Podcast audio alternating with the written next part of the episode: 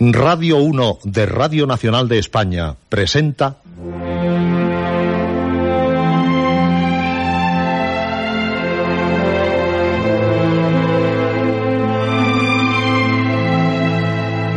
Historias.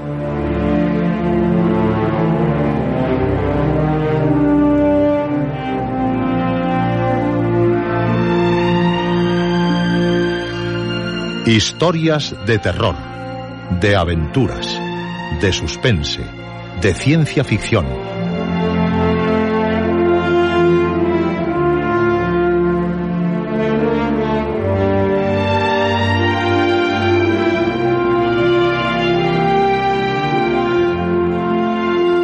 Un programa escrito y dirigido por Juan José Plans.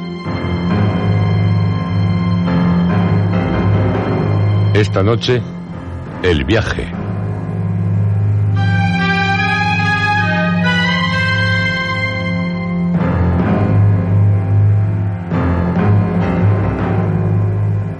Esta es su noche, la noche de cuantos, osada, arriesgada, intrépidamente, desean vivir las más inquietantes historias, las de este programa, el del sonido del miedo, historias. A continuación, dentro del cuarto ciclo dedicado a originales enviados por miembros del Club Historias, les ofreceremos El viaje, un relato de Álvaro Ruiz Fernández, de Burgos. Un extraño, nebuloso relato.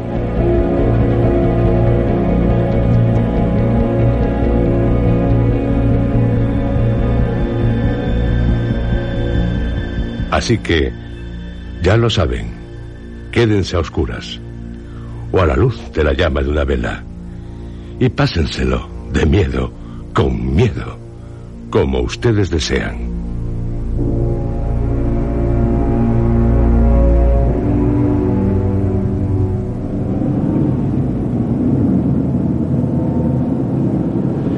En una espléndida mañana de verano, un coche se desplaza por la autopista.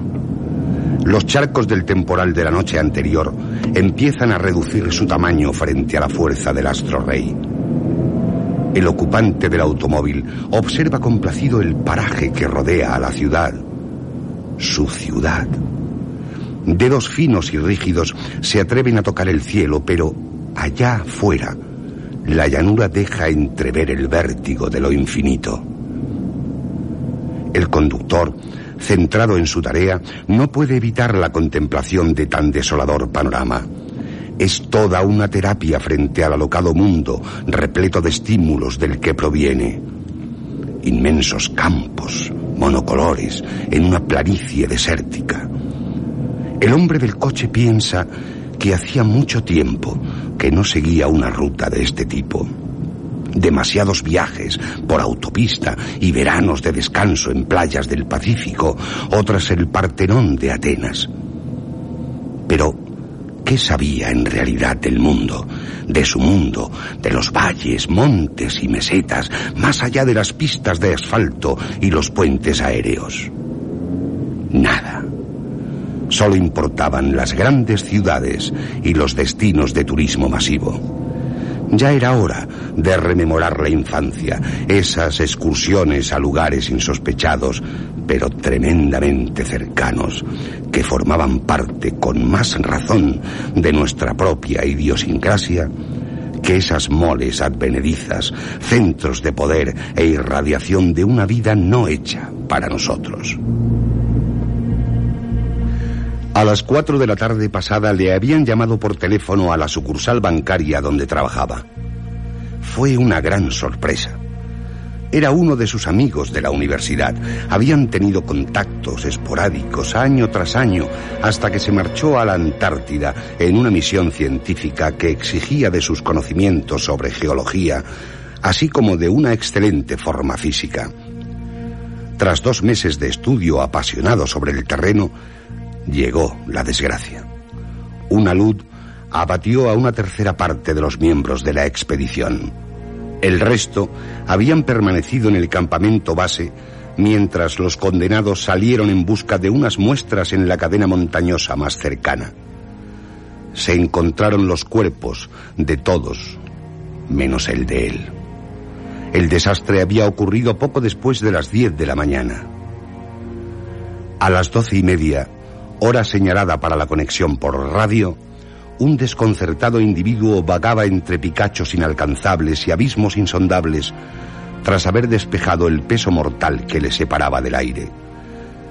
Cuando los expedicionarios regresaron al campamento, divisaron a un individuo que les estaba siguiendo los pasos a un ritmo lento e inseguro.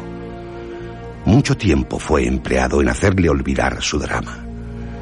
El conductor había intensificado sus relaciones con él, pero nunca le podía preguntar por lo que vivió, aunque sabía de memoria muchas de las historias que se habían hecho de su aventura. La historia que más aceptaba y que le confirmó finalmente un día en un bar. Al huir precipitadamente por la ladera, encontré providencialmente una especie de alero que me permitió seguir viviendo. No había dudas, porque ya el rumor era estruendoso y la nieve estallaba detrás de mí contra el suelo. Al principio me creí salvado al ver cómo la primera línea de la luz se desplazaba sobre mi cabeza y recé por los compañeros que habían sucumbido instantáneamente. Con mis ojos entrecerrados, no pude ver que la nieve, en vez de seguir deslizándose por la cada vez más pronunciada pendiente, se iba depositando en la base de mi refugio. Aunque me hubiese salvado del golpe gélido y contundente, esperaba una muerte segura por congelación o por asfixia, quizás por miedo. La precipitación de la avalancha arreció pronto pero para entonces el trabajo ya estaba hecho. Se había cubierto por completo todo, excepto el pequeño espacio que quedaba debajo de la roca sobresaliente. La anchura era mayor que la longitud, unos tres metros frente a unos noventa centímetros. Solo la muerte y la desesperación cabían en mi mente. Un soplo de aire fresco hizo que girase en redondo y descubriese por primera vez una abertura en la pared accidentada del tamaño de una cabeza humana. Tras su recuperación, se había enfriado su amistad. Las secuelas físicas no habían sido muy graves, pero sí las psicológicas, y le habían recomendado retirarse del mundanal ruido. Como era algo que casi formaba parte de su trabajo, lo encajó bastante bien abandonó sus tareas y deberes en la universidad. Se dedicaría a organizar números incontables de notas y borradores para la publicación de un nuevo libro. Además, colaboraría con un equipo local de arqueólogos en unas excavaciones romanas recién descubiertas. El lugar en el que viviría era tan apacible y tranquilo como un remanso de un riachuelo de segundo orden. Sus vecinos, sin embargo, no le agradaban, porque no entendían sus intereses y se sentía algo desplazado. A todo esto se unía el hecho de que era soltero. Tanto para él, aunque no lo pensase así, como para los demás, suponía una importante desventaja. Un apoyo en los momentos difíciles posiblemente hubiese permitido una más pronta recuperación. Ese papel era representado por este compañero de juventud, así como, en ocasiones, por miembros de la familia y colegas de la profesión. Al parecer, esta petición, aunque urgente, no se producía en un especial mal momento. Requería la presencia de su amigo en su nueva residencia no más tarde del mediodía del día siguiente.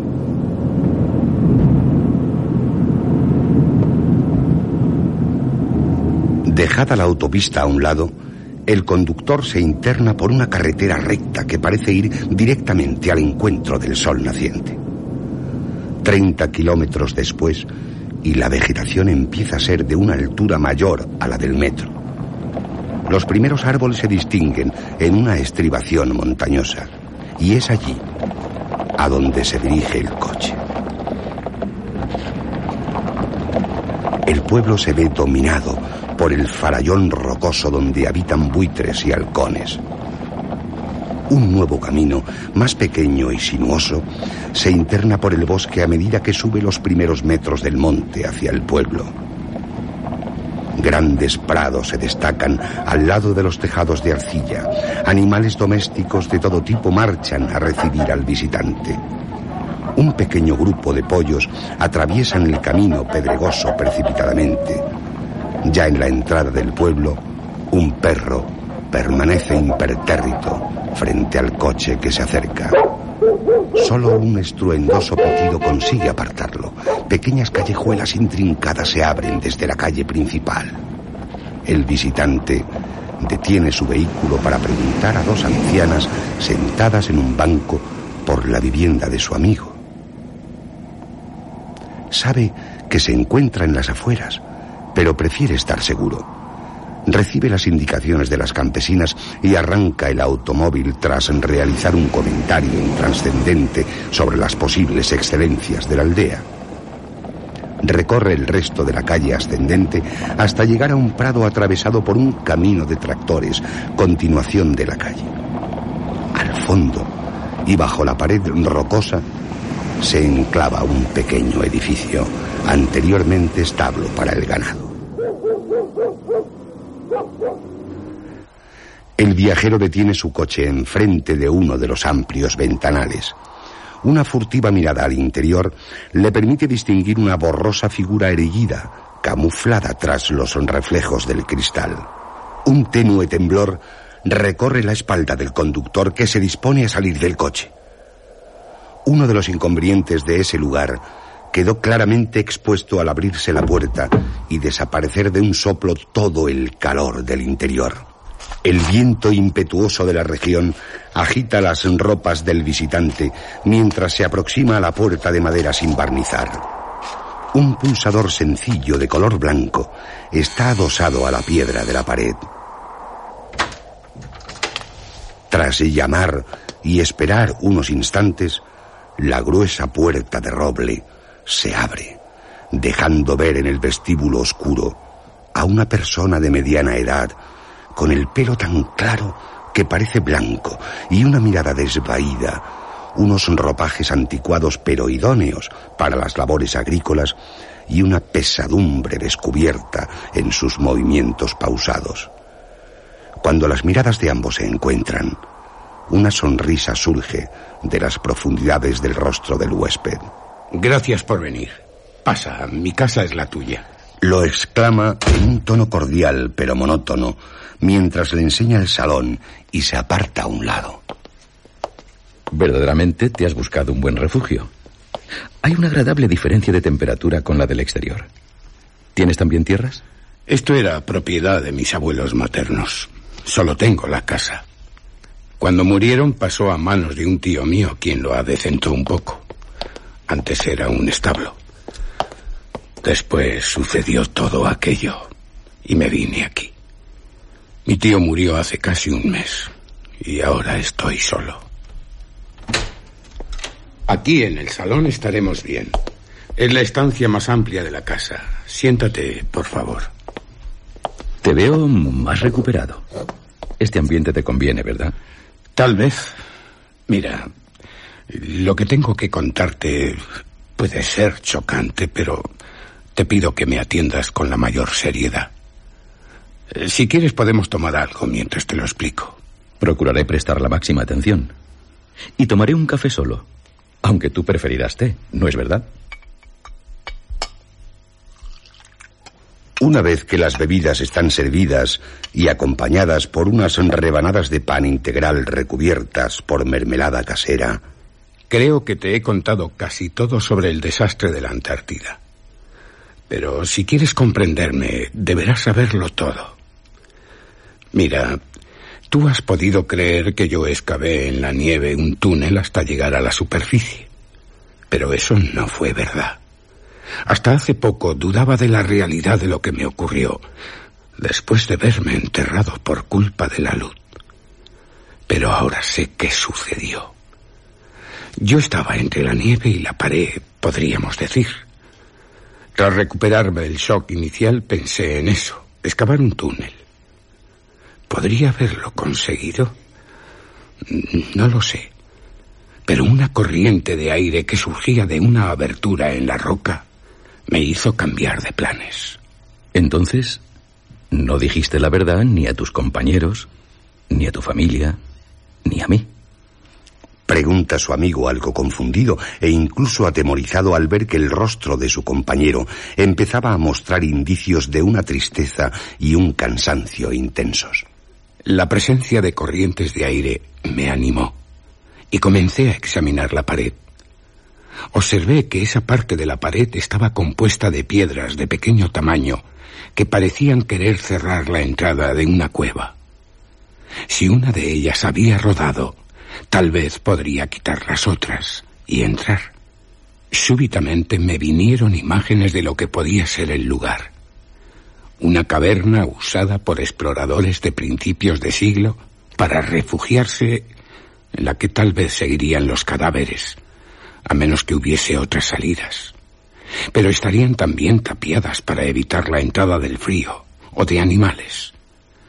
Un depósito de suministros para una expedición como la nuestra. Tal vez un derrumbamiento natural. Parecía muy improbable. Quizás era un túmulo de una tribu antártica extinguida.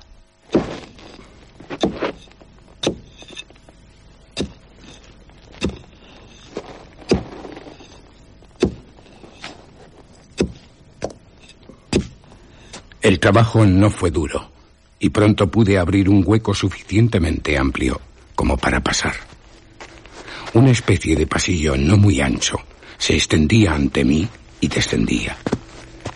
La oscuridad del interior absorbía el haz de luz que dirigía desde mi linterna. Con valor, pero considerando lo necesario, me introduje y empecé a caminar. El pasadizo era suficientemente alto como para andar sin agacharme. Parecía extraño este lugar, construido por el hombre en un territorio tan alejado de toda civilización o sociedad humana. La Antártida es la tierra salvaje por antonomasia. Bueno, el caso es que, pensando estas cosas, anduve durante mucho tiempo.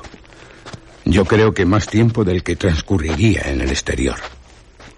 Sé que es difícil de creer, pero aquello parecía ser interminable y siempre descendiendo, poco, pero constantemente. Para tranquilizarme actué como un niño dándome ánimos tranquilizadores como si estuviese hablándome mi padre. Llegué a rezar todo lo que se me ocurrió. Esto puede ser normal en situaciones de peligro, pero de momento todo es normal, raro, pero comprensible. Y luego... El visitante mira fijamente a su amigo. Se podría pensar que ese hombre estaba completamente desquiciado por el rostro de desvalimiento y desesperanza, como si la tensión hubiese derrumbado todo lo humano que hubiese tenido. De pronto, su amigo creyó que le estaba mirando una máquina, un complejo organismo que no tenía vida, aunque simulaba esa vida. Creo que, que puedes empezar a notarlo. Mucha gente debería haberlo percibido, pero es inútil. No hay nada que hacer. Somos así. Explica, inclinando la cabeza en lo que parece que va a ser un ataque de llanto. Su amigo, preocupado, le mira interrogante. Eh, no sé de qué hablas. ¿Qué te está pasando? Y, dispuesto a consolarle, se arrodilla junto a él. Comprendo que no creas esto que te parezca incomprensible. Pero tú no has visto lo que yo contemplé en aquella caverna. Y mira, con lágrimas en los ojos, al campo que se extiende más allá de las ventanas. ¿Pero qué viste? Cuéntamelo. Si me lo dices, tal vez podamos entenderlo entre los dos y quizá te calmes un poco. El visitante comienza a encontrarse angustiado en el lugar. Al fin terminó el pasillo y en una caverna de un tamaño monstruoso apareció ante mis ojos kilómetros y kilómetros de espacio abierto entre toneladas de roca basáltica y en el suelo una especie de nichos en hileras que se perdían en el horizonte. ¿Podría estar yo en un sitio así? ¿Estaba soñando o alucinando? Habla con la mirada perdida, la mirada de un demente. Es posible que el impacto de verte atrapado te hubiese trastornado. No sería la primera vez. Me acuerdo de aquello con una claridad que asusta. Era como ahora. ¿Tú crees que ahora estoy viendo visiones? Estás tú aquí, en verdad. Sí, yo estuve allí y vi lo que había en algunos de esos nichos. Eran seres humanos, como tú o como yo. No, no. Sus rostros eran armoniosos, los de todos los que vi. Estaban durmiendo o muertos. Eran como bebés pero maduros. Sus figuras estaban estilizadas y la piel les parecía brillar. Las hendiduras en las que reposaban estaban excavadas en la roca, pero su forma era perfecta. Todas las hendiduras tenían el mismo tamaño, al milímetro, sin resquebrajaduras ni impurezas. Era roca pura. Todo estaba estático y era perfecto.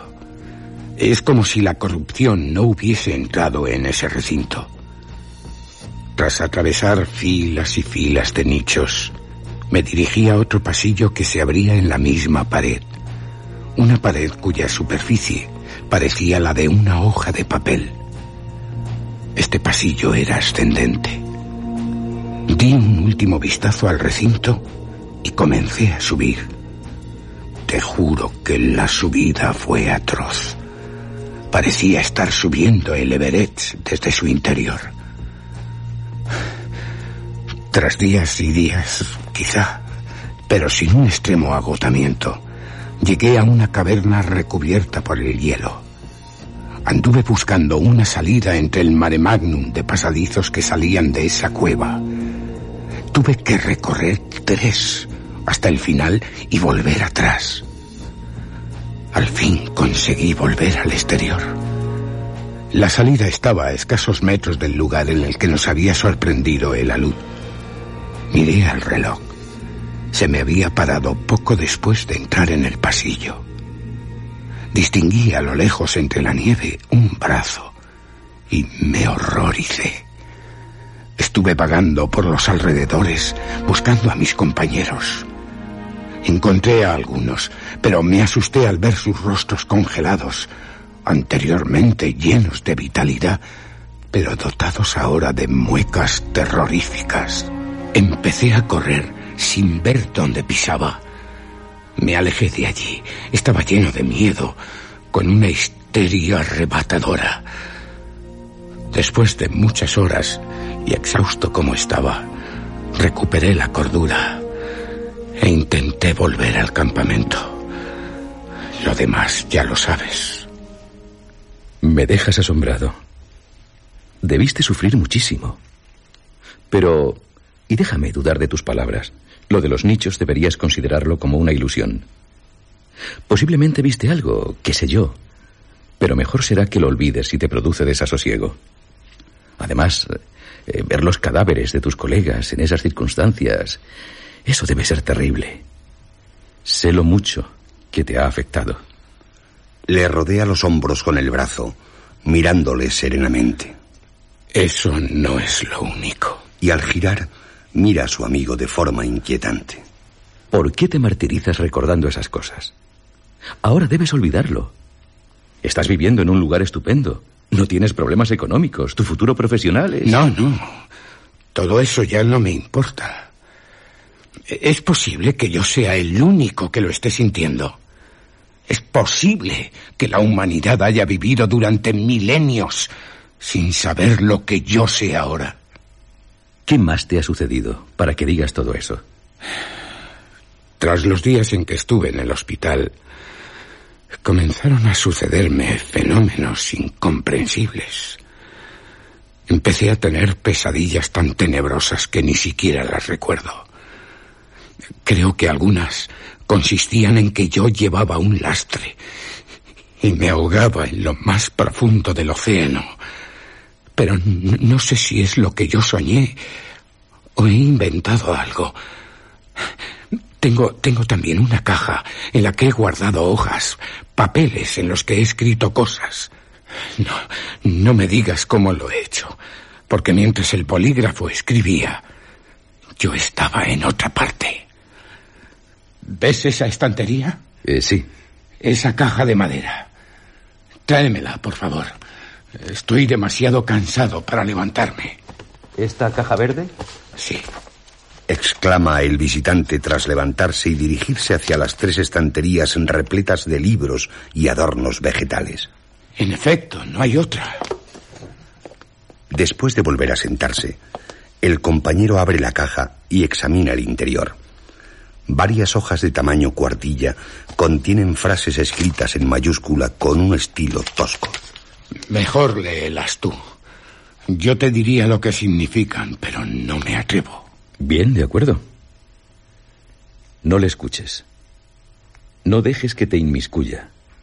Vete, por favor, vete. Es totalmente trascendental el que no olvides esto. Estás a tiempo, no caigas tú también. Y bien, amigo mío, acaba con... No puedo decirte lo que sucederá si sigues aquí. Me dices que lo has escrito tú, inconscientemente. ¿A quién te refieres? A mí. Esas frases fueron escritas una noche antes de irme a la cama. Yo me acuerdo que estaba leyendo los primeros resultados de nuestra investigación en el polo. Puedes considerar que me quedé dormido. Al día siguiente, todas esas cuartillas estaban en mi mesilla de noche. Pero lo peor fue la conversación que tuve hace escasos días. Fue el motivo que tuve para llamarte. Y todavía no te lo he contado. Sabes, empiezo a pensar una cosa sobre esas frases. Pero, ¿qué conversación era esa? Seguro que piensas en un desdoblamiento de la personalidad. Estoy enloqueciendo, pero es todo tan real. No, no pensaba en eso. Solo en que... en que hay un secreto que alguien quiere que siga velado. ¿No es cierto? Sí, un gran secreto. Pero esas frases las escribí yo. ¿Por qué me digo esas cosas? Es que lo que me dijo tal vez sea un secreto que, que quema las manos. En fin, estaba a punto de terminar de cenar cuando sonó el teléfono. Era un completo desconocido y empezó a hablar. Me contó que pese a todas nuestras creencias religiosas habituales, el universo material no está gobernado por un Dios todopoderoso, magnánimo y omnisciente. Lo más normal sería haberle colgado. Pero dijo poder explicar lo que yo había visto. ¿Estuvo usted allí? Le pregunté. Y no obtuve otra respuesta que el silencio. Volvió a hablarme. El caso es que nuestro mundo se halla bajo la célula de un demiurgo, un ser limitado y con una moralidad que no encaja en nuestras concepciones del bien o del mal.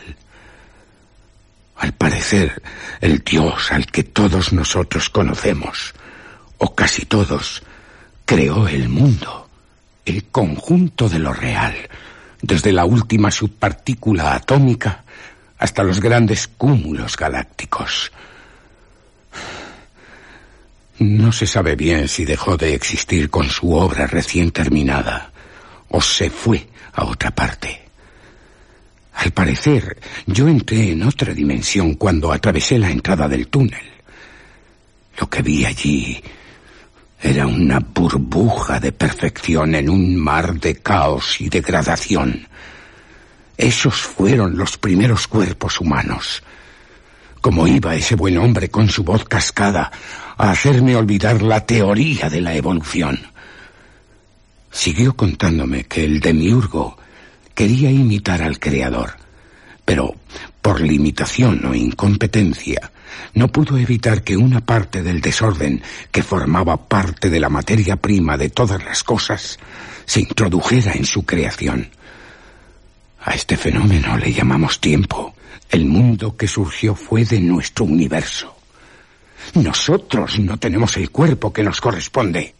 Mira esas manos agrietadas, las arrugas que tenemos, las células del cuerpo continuamente restaurando capas y capas de piel que se deshace cada día, la digestión perpetua de alimentos, ese trasiego inacabable de líquidos, siempre cambiando, siempre degradándonos hasta que seamos incapaces de reconstruir los pedazos. Y en el interior, los órganos. Máquina perfecta el corazón, siempre bombeando. Y cuando falla, nos podemos preparar para lo peor. El proceso de regeneración continuo de células. El cambio no es malo en sí.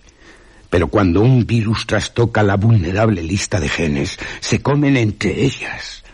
No olvides la naturaleza, los fenómenos meteorológicos, siempre aleatorios y destructivos. La creación no existe, solo transformación y destrucción. La industria, instrumento creado por el hombre para poner más orden en sus vidas. No, no, no.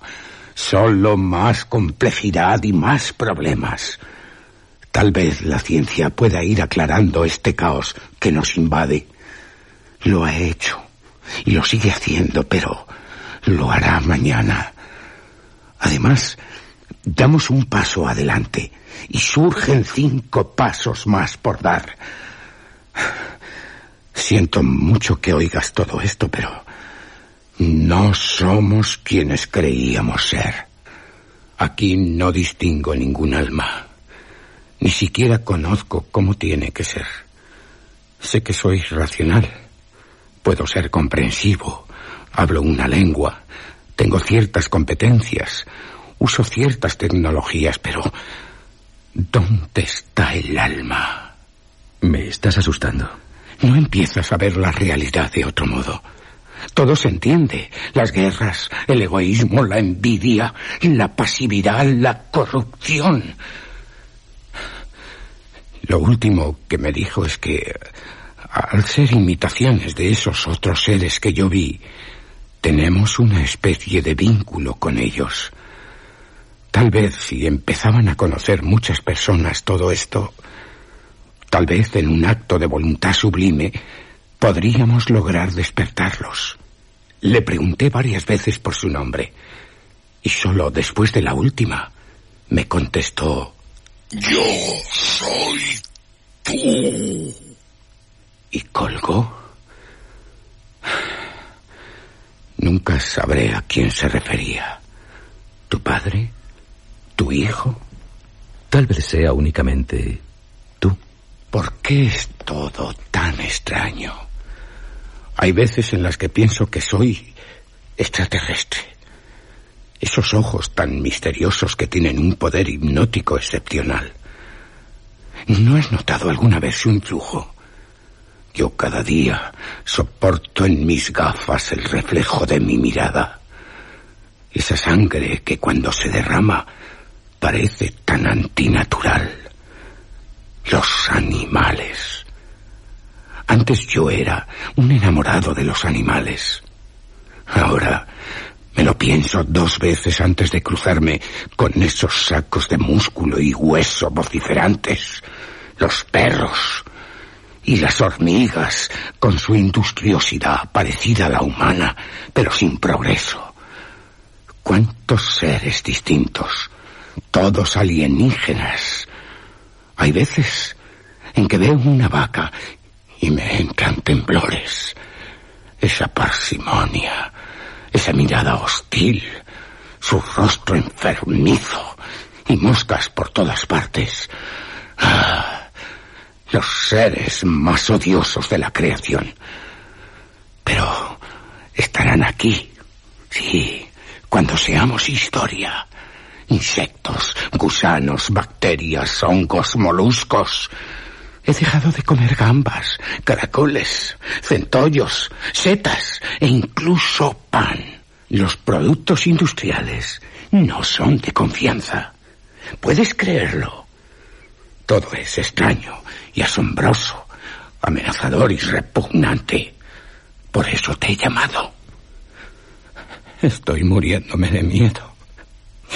Y no puedo dormir. Está interfiriendo en mi vida diaria. Estoy perdiendo el sentido. Tienes que llamar a un psiquiatra. No comprendes que estas cosas tienen solución. Llámalo esquizofrenia, paranoia, desdoblamiento de la personalidad o fobia. Pero tú necesitas ayuda. Tienes que olvidar todo esto. Has de empezar de nuevo desde el momento en el que entraste en ese sitio o dices que entraste. Esa llamada solo sucedió en tu mente. Explica precipitadamente el compañero deseando alejarse de ese hombre, de esa casa y volver a su vida de siempre al momento antes de enterarse de todo eso. Siente que puede contagiarse como si la locura fuese una enfermedad. Eso no es cierto. Tengo grabada la llamada. ¿Cómo? En cuanto empezó a hablar del demiurgo, y como parecía que la conversación era unidireccional, y mi teléfono no es fijo, busqué el micrófono y comencé a grabar en el teléfono del primer piso. Esta es la cinta. El visitante escucha la cinta, que finaliza. Yo soy tú. ¿Has oído? Yo soy tú. Es tu voz, pero un poco cambiada por la grabadora. Has grabado ese mensaje, hablándote como si fueses otra persona. En ningún momento se solapan las voces. No sé si estás loco o lo que te pasa, pero ya se ha acabado. Me voy. A mí me asusta más, pero es así. He reservado un mensaje que escribí esa noche. Va dirigido a ti. Está entre ese libro grueso de mineralogía y ese rojo que se titula Yacimientos de Pirita y su explotación. Otra cuartilla. Pero aquí dice... Fernando, hazle caso, no está loco. Esto es lo que faltaba. No decidiré yo si estás loco o no.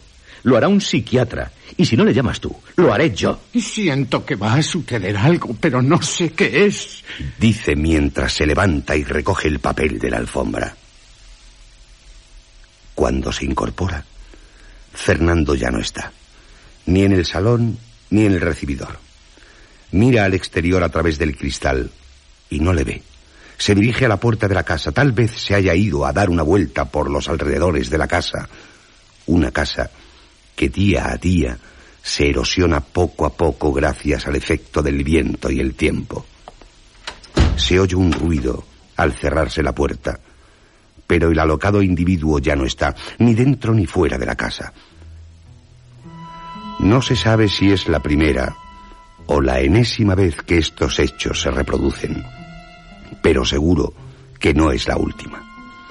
El visitante recibe una llamada desde su oficina mientras que otra persona está a punto de abrir un hueco en una pared levantada hace mucho tiempo.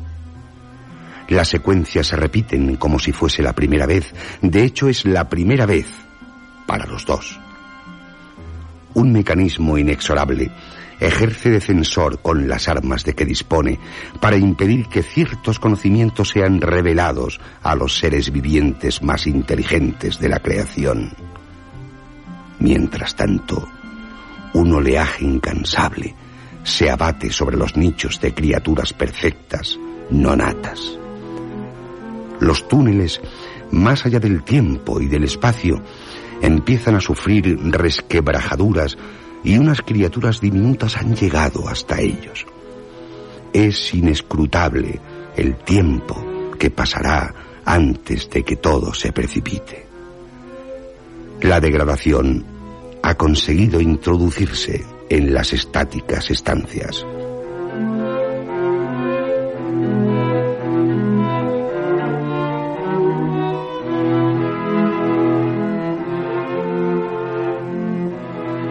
La gente del pueblo nunca supo que fue de aquel geólogo.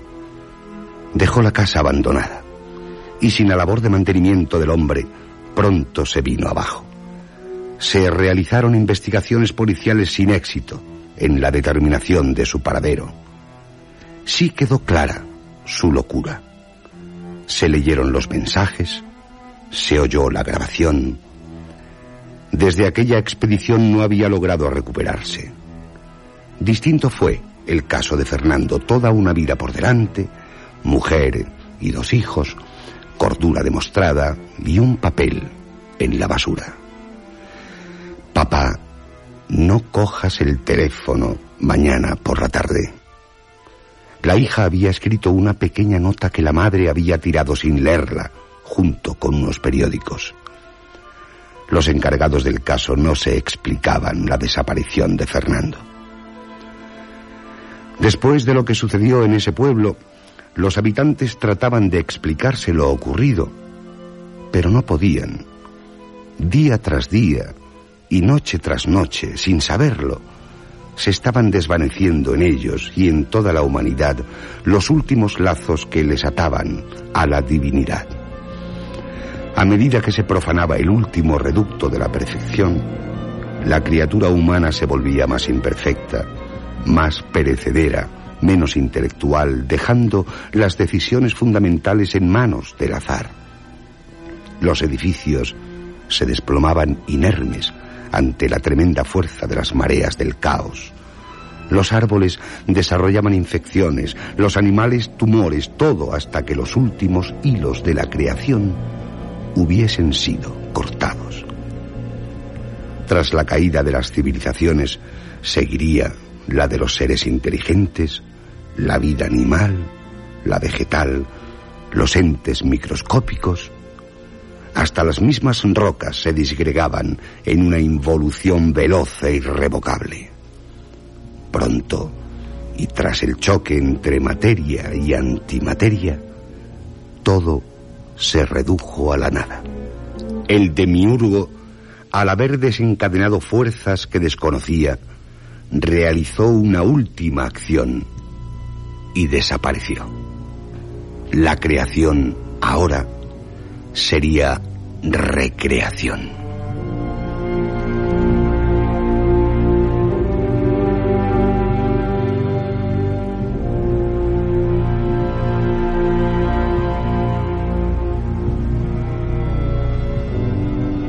En nuestro próximo programa, más historias originales de miembros del Club Historias.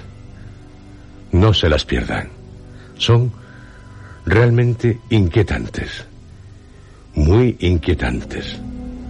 El terror, el misterio, el suspense están presentes en ellas. Y es que, y no creo que nadie lo dude, cuantos son miembros del Club Historias llevan dentro el miedo, para pasárselo, sí, de miedo. Y también, como comprueban, para transmitir ese miedo.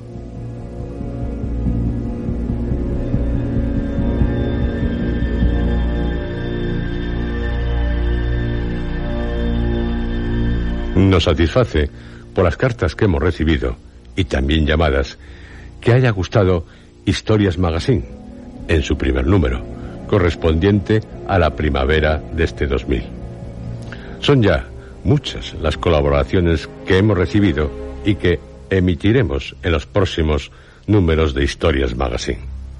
La revista audio de los miembros del Club Historias, porque, como corresponde a nuestro propósito, lo que queremos es que, al igual que el primer número, la revista sea totalmente hecha por ustedes, que su contenido sea totalmente nutrido por la imaginación de los miembros del Club Historias. Agradecemos los elogios recibidos por el primer número de Historias Magazine, elogios que pasamos a cuantos colaboraron en él. Cartas, relatos, comentarios, críticas, todo cabe en Historias Magazine, porque es una revista de ustedes y para ustedes. Historias, este programa nació con una finalidad, la de ofrecerles las más importantes obras de la literatura fantástica, de terror, de misterio, de ciencia ficción, de la literatura universal, escritas por los más grandes autores. Ellos las escribieron con pasión y nosotros las ofrecemos con pasión. Y todos, ustedes y nosotros, las vivimos con pasión. Henry James, Herbert George Wells, Guy de Maupassant, Ambrose Bierce, Edgar Allan Poe, Bram Stoker, Robert Louis Stevenson, Lord Byron, Polidori, Gogol, Teófilo Gautier y otros más.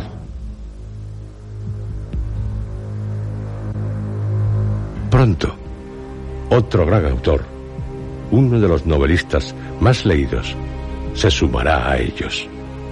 Alguien a quien todos ustedes esperan. Julio Verne.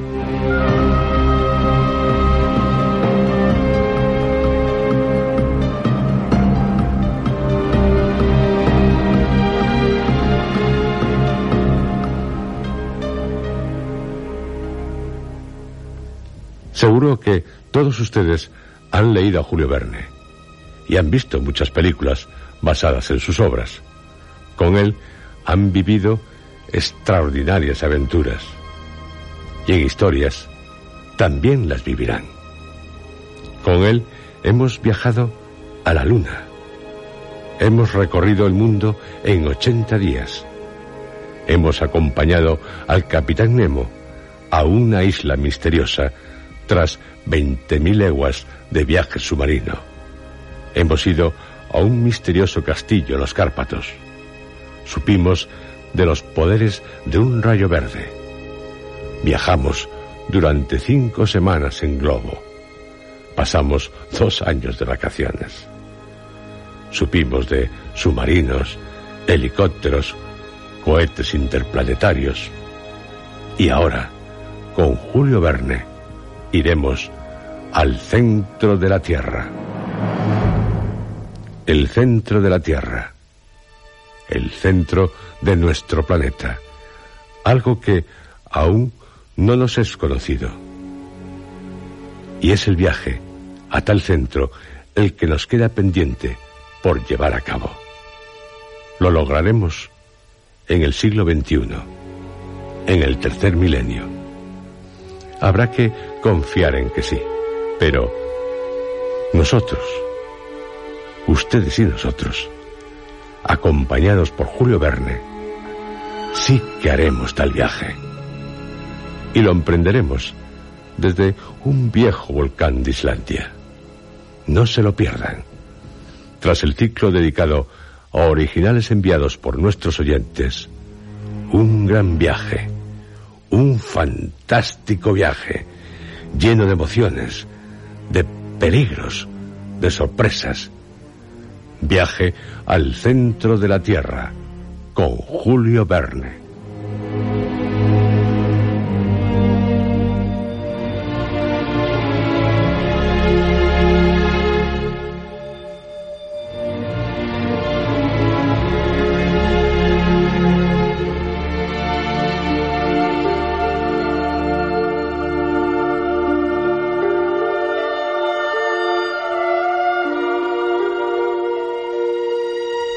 Viaja al centro de la Tierra se publicó en 1864, un año antes que de la Tierra a la Luna y un año después que cinco semanas en globo. No dudamos en juzgarlo como el más fantástico de Verne. Como fantástico sigue siendo el viaje al centro de la Tierra.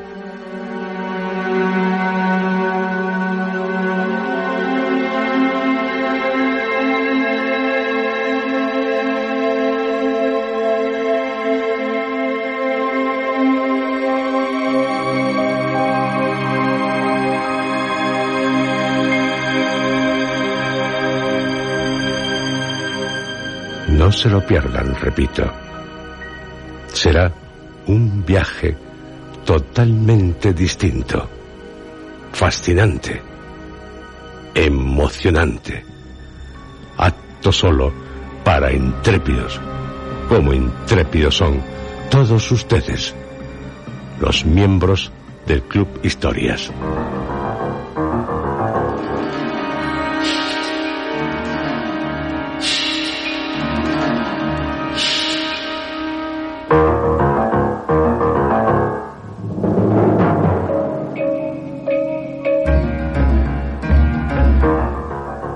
Han escuchado ustedes dentro de la serie Historias.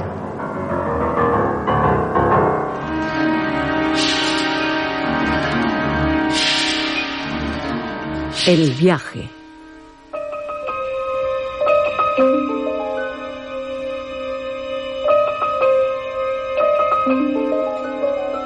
Este capítulo ha sido interpretado por Juan José Plans, José Antonio Ramírez, Roberto Cruz, y Emilio Laera.